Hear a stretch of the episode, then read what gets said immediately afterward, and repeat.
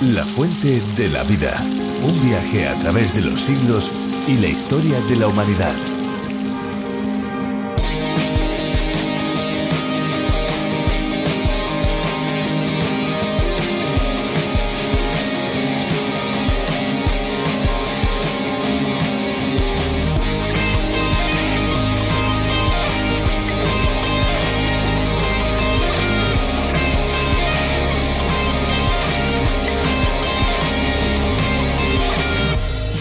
El agua es el bien más preciado que tiene el planeta Tierra, estarán de acuerdo, lo rodea casi por completo y es uno de los compuestos más abundantes dentro del cuerpo humano. Reponerlo varias veces durante el día es muy necesario para seguir viviendo y unido a otros elementos puede ser la combinación perfecta para mejorar en todos los niveles.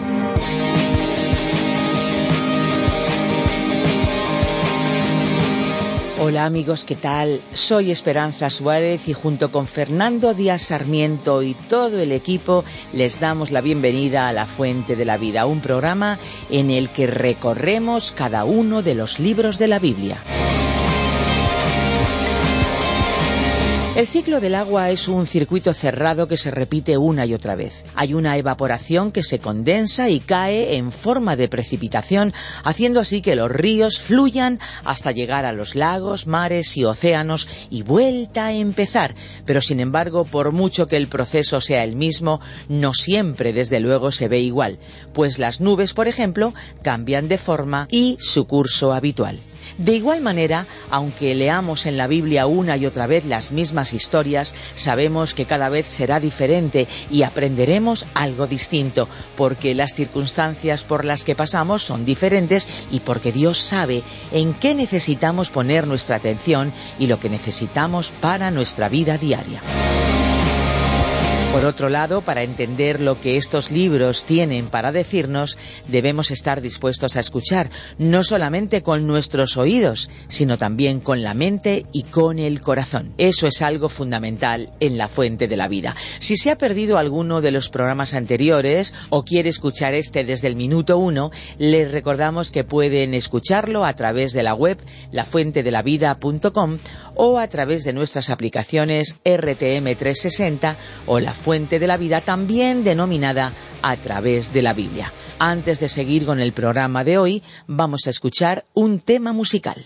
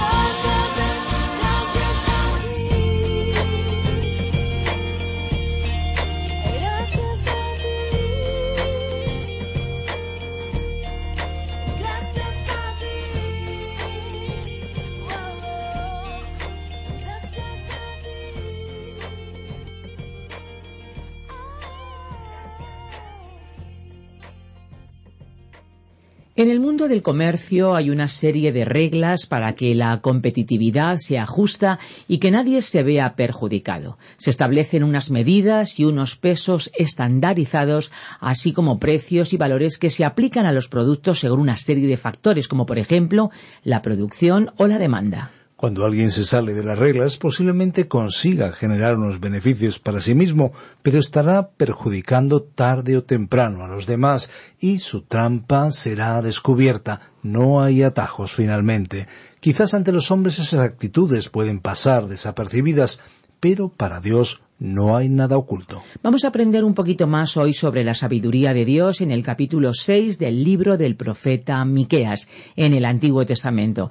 Les recordamos que pueden enviar sus mensajes de texto o sus mensajes de voz a nuestro número de WhatsApp. Tomen nota 601 20 32 65. 601 20 32 65. Escuchamos a Benjamín Martín. La fuente de la vida. Miqueas capítulo 6 versículos 8 al 15. Continuamos hoy, amigo oyente, nuestro viaje por el libro del profeta Miqueas y volvemos al capítulo 6 de este breve y profundo libro. En nuestro programa anterior dejamos nuestro estudio en el versículo 8 de este capítulo. Muchas personas piensan que agradar a Dios significa practicar una religión que demanda sacrificios y la realización de muchas obras, porque piensan que las buenas obras se acreditan como méritos para lograr la salvación y la vida eterna. Pero veremos que Miqueas dio una respuesta oportuna a las preguntas de muchas personas sinceras del pueblo de Israel que vivían en el reino del norte. Ellos se encontraban en la oscuridad de la ignorancia, no habían sido enseñados suficientemente en la palabra de Dios. Ellos querían saber cómo podían presentarse ante Dios y querían saber si tenían que ofrecer algún tipo específico de sacrificio.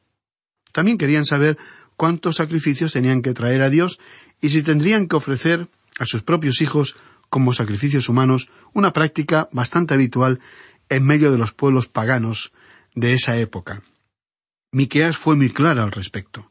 Miqueas explicó que Dios nunca había exigido esa clase de ofrenda o sacrificio, y que una religión de rituales externos, sin una experiencia interna, sin una realidad personal, no tenía absolutamente ningún valor ante los ojos de Dios. Por lo tanto, las prácticas externas, las ceremonias y ritos no eran válidas ni suficientes. Leamos de nuevo el versículo ocho del capítulo seis de Miqueas. Oh hombre, él te ha declarado lo que es bueno. ¿Y qué pide Jehová de ti? Solamente hacer justicia y amar misericordia y humillarte ante tu Dios. Oh hombre, él te ha declarado lo que es bueno. Si usted quiere conocer lo que agrada a Dios, y desea saber lo que Él pide del hombre, aquí lo encontramos claramente explicado. ¿Y qué pide el Señor de ti? Solamente hacer justicia, y amar misericordia, y humillarte ante tu Dios. Aquí Miqueas mencionó tres maneras de agradar a Dios. Veamos estas tres expectativas o deseos de Dios. En primer lugar, observamos que Miqueas usó la palabra hombre. Oh hombre, él te ha declarado lo que es bueno. Esto significa que Dios no solo habló a las personas que vivían en Israel en esa época, sino que se dirigió al hombre en general, de manera atemporal, al ser humano, en cualquier parte del mundo. No era únicamente para aquellas personas que vivían en el siglo VII antes de Cristo, sino también las está dirigiendo al hombre que vive en el siglo XXI después de Cristo. Recordemos que cuando hablamos de hombre, se refiere al ser humano, a la persona, no solamente al género masculino.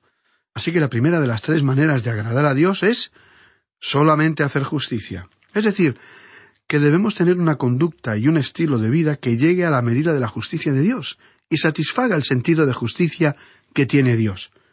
Debemos ser personas justas, siempre, incondicionalmente. La segunda es amar misericordia. Quiere decir que debemos amar la misericordia de Dios, que se manifiesta en nuestras vidas, y ejercitar la misericordia con amor hacia nuestros semejantes. Y la tercera manera de agradar a Dios es humillarte ante tu Dios. Debemos andar con humildad, sin soberbia, sin rebelión delante de Dios, reconociendo su grandeza infinita y nuestra humana pequeñez. Como indicamos en nuestro programa anterior, estos tres requisitos que Dios busca en sus hijos sólo pueden ser el resultado de la obra del Espíritu Santo en la vida del creyente.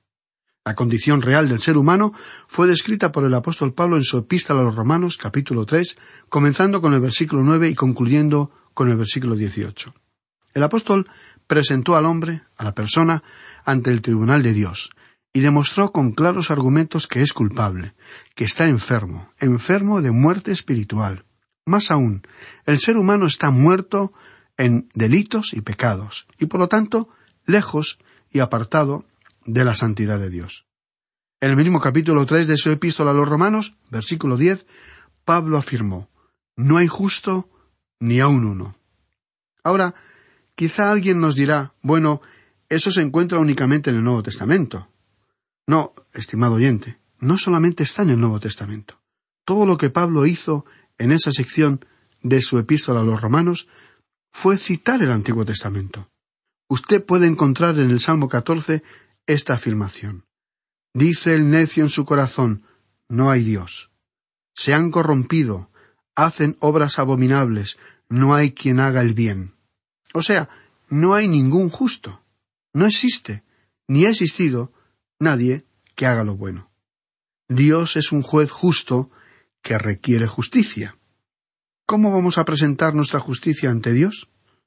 El apóstol Pablo continuó en el mismo capítulo tres, versículo once de su epístola a los romanos con las siguientes palabras No hay quien entienda, no hay quien busque a Dios. El argumento de Pablo fue que no hay persona que actúe correcta y justamente ni siquiera de acuerdo con el conocimiento que posee.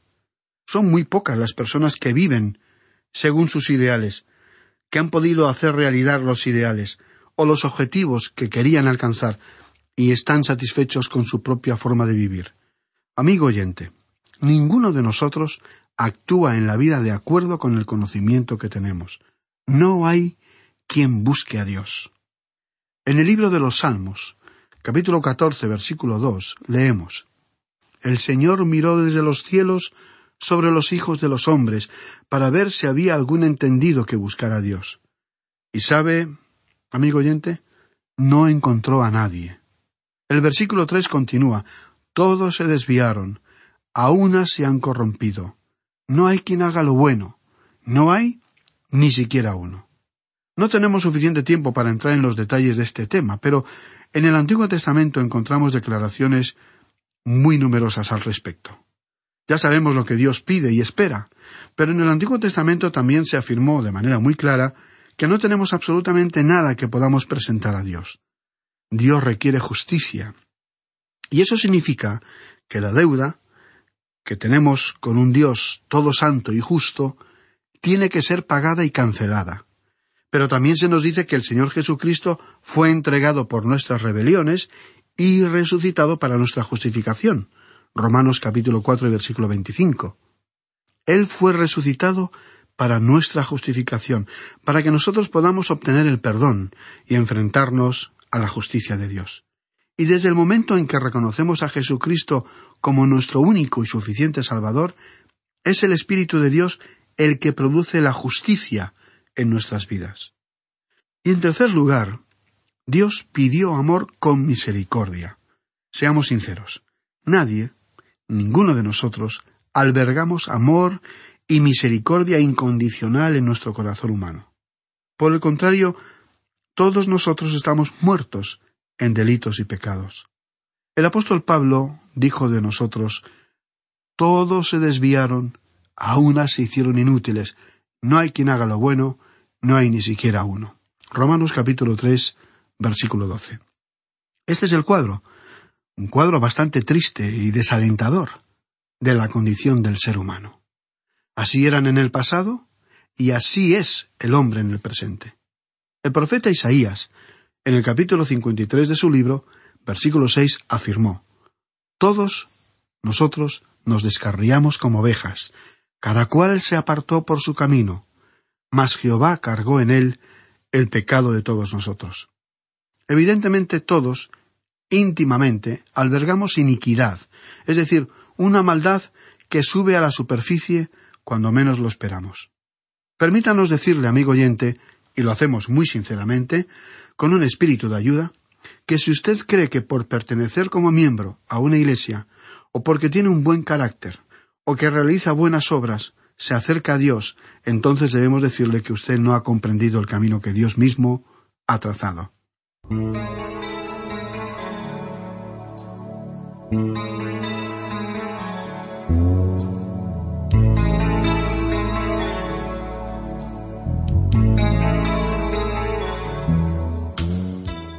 El Señor Jesucristo dijo, Yo soy el camino y la verdad y la vida.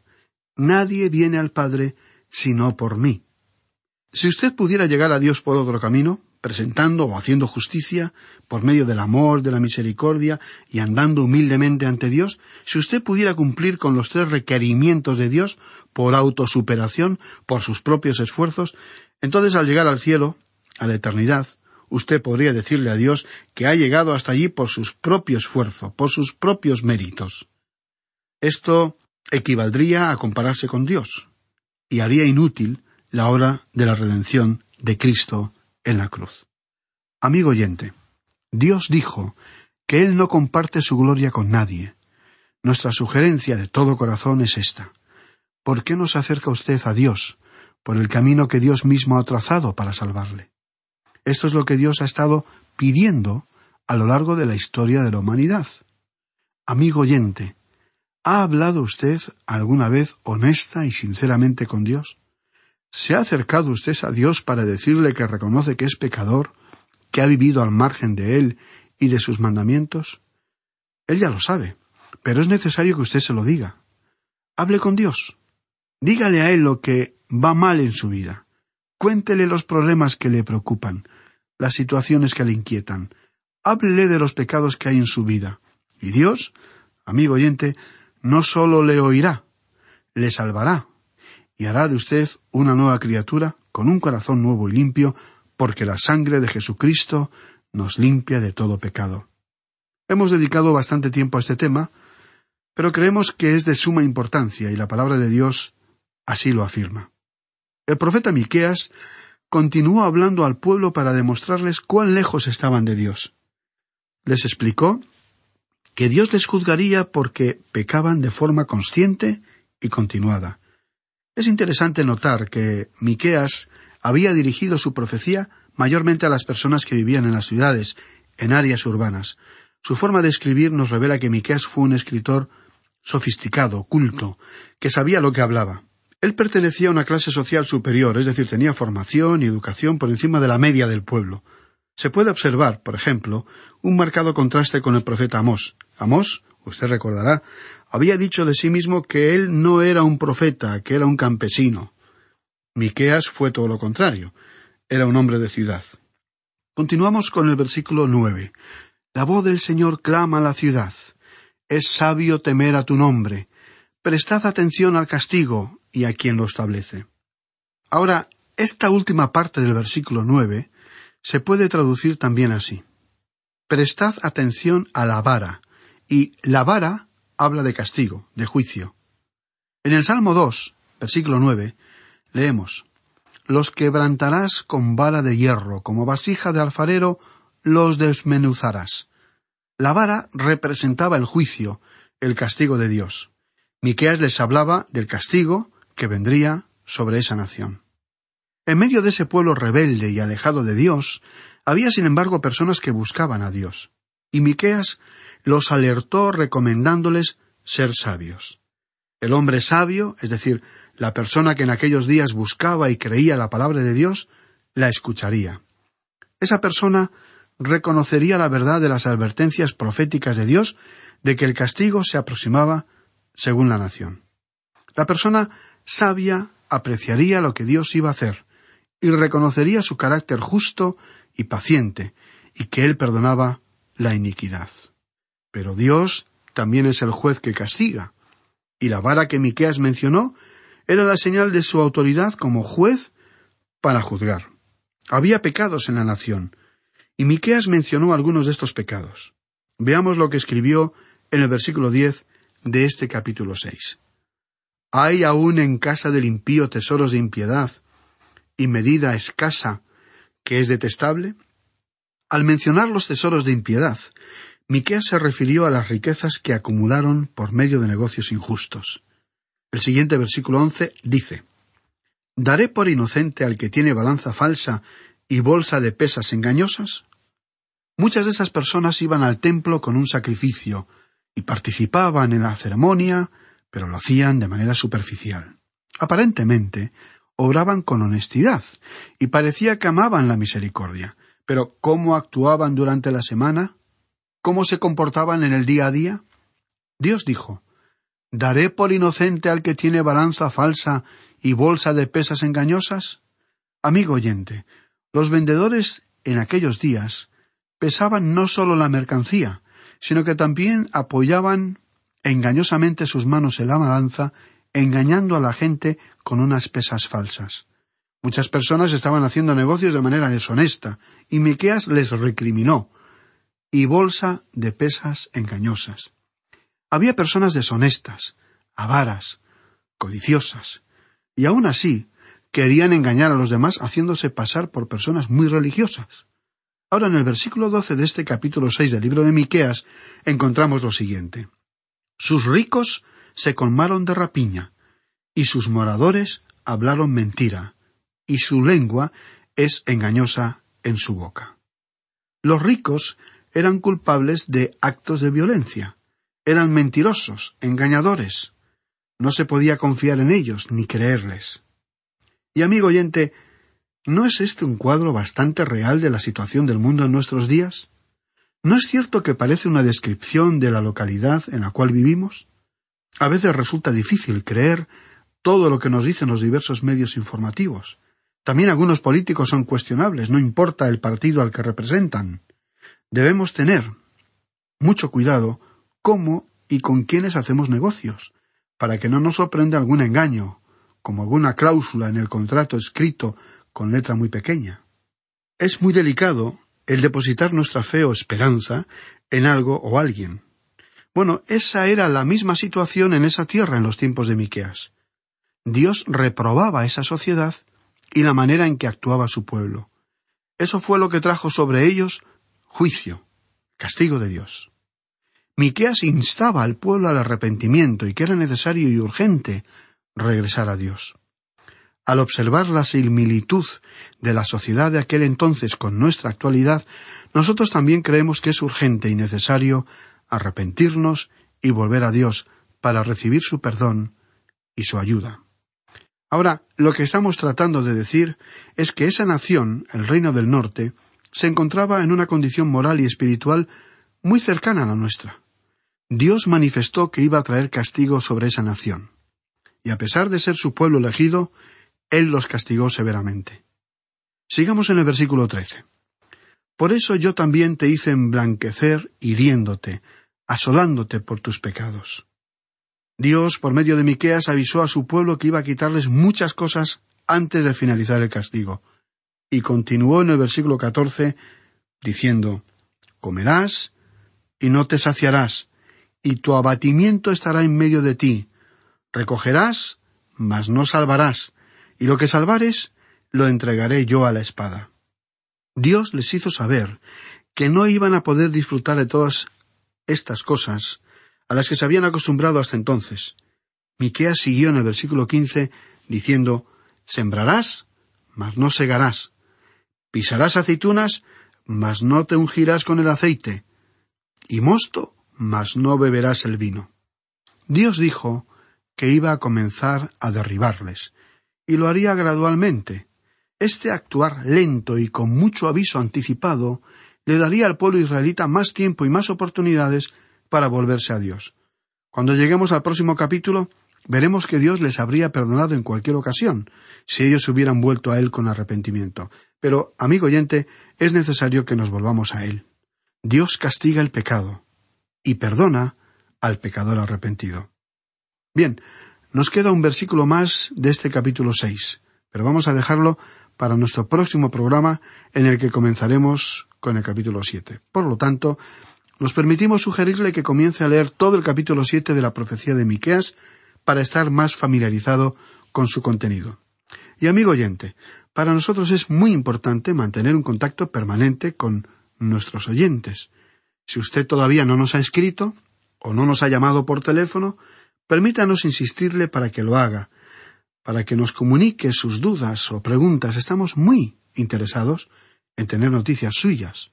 Nos anima y estimula conocer a nuestra audiencia de una manera más personal. Así que gracias por su amable atención y confiamos que nos acompañará en el próximo programa de La Fuente de la Vida. Y recuerde, Dios le ama y desea fervientemente tener un contacto directo con usted.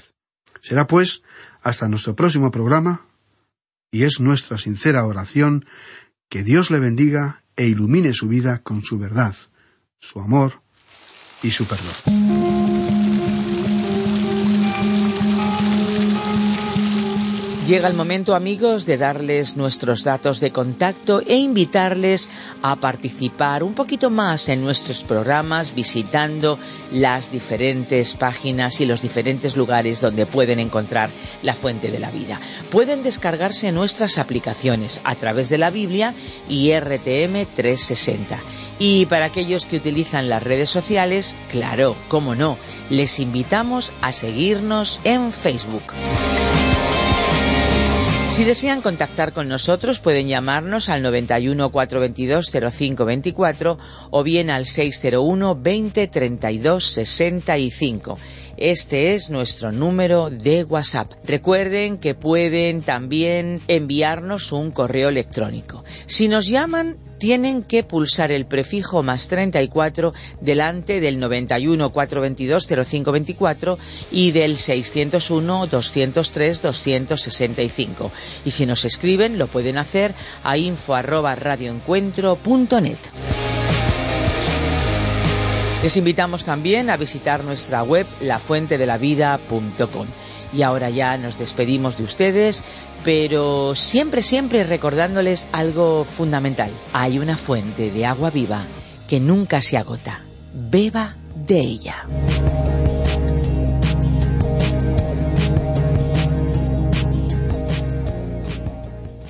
Este ha sido un programa de Radio Transmundial producido por Radio Encuentro Radio Cadena de Vida.